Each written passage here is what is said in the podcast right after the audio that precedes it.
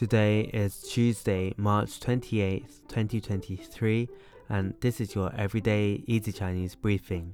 大家好，我是林老师, and in under 5 minutes every weekday, you'll learn a new word and how to use this word correctly in phrases and sentences.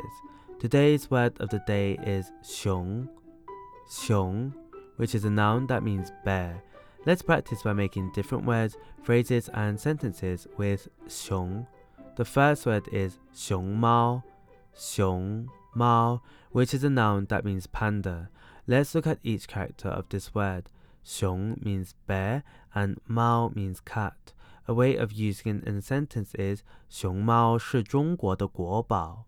熊猫是中国的国宝。Pandas are national treasures of China. Another word we can create with 熊 is 北极熊,北极熊, which means polar bear. Let's again look at each character of this word. 北极 means North Pole and 熊 means bear. A way of using it in a sentence is 北极熊很可爱。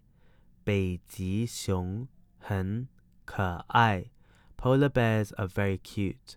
Finally, we can create the word 熊市,熊市 which is a financial term that means bear market. A way of using it in a sentence is 最近股市走势不太好，已经进入了熊市。最近的股市走势不太好，已经进入了熊市。The recent stock market trends are not very good, and we have entered a bear market. Today we looked at the word xiong, which is a noun that means bear, and we created other words using it. These are xiong mao, panda, beiji xiong, polar bear, and xiong shi, bear market.